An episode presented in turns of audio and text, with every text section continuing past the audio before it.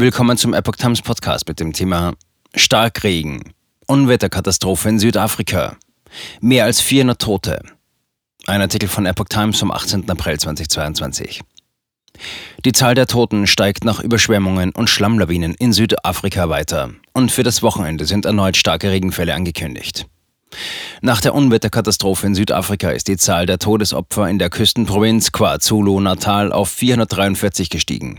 Das teilte der Ministerpräsident der Provinz, Sile Zikalala, am Sonntag mit und sprach den betroffenen Familien sein Beileid aus.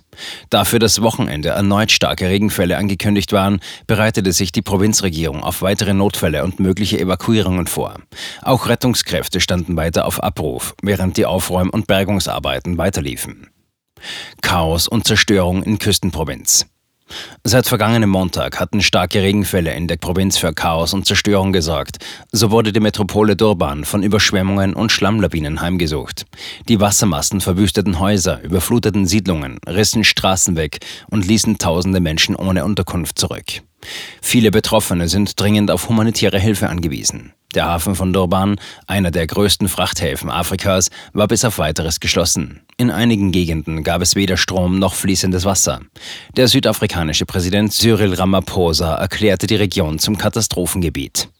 Die am Indischen Ozean liegende Küstenprovinz KwaZulu-Natal ist eines der wichtigsten Urlaubsziele im Land und hatte sich eigentlich schon auf den traditionellen Osteransturm in- und ausländische Touristen vorbereitet.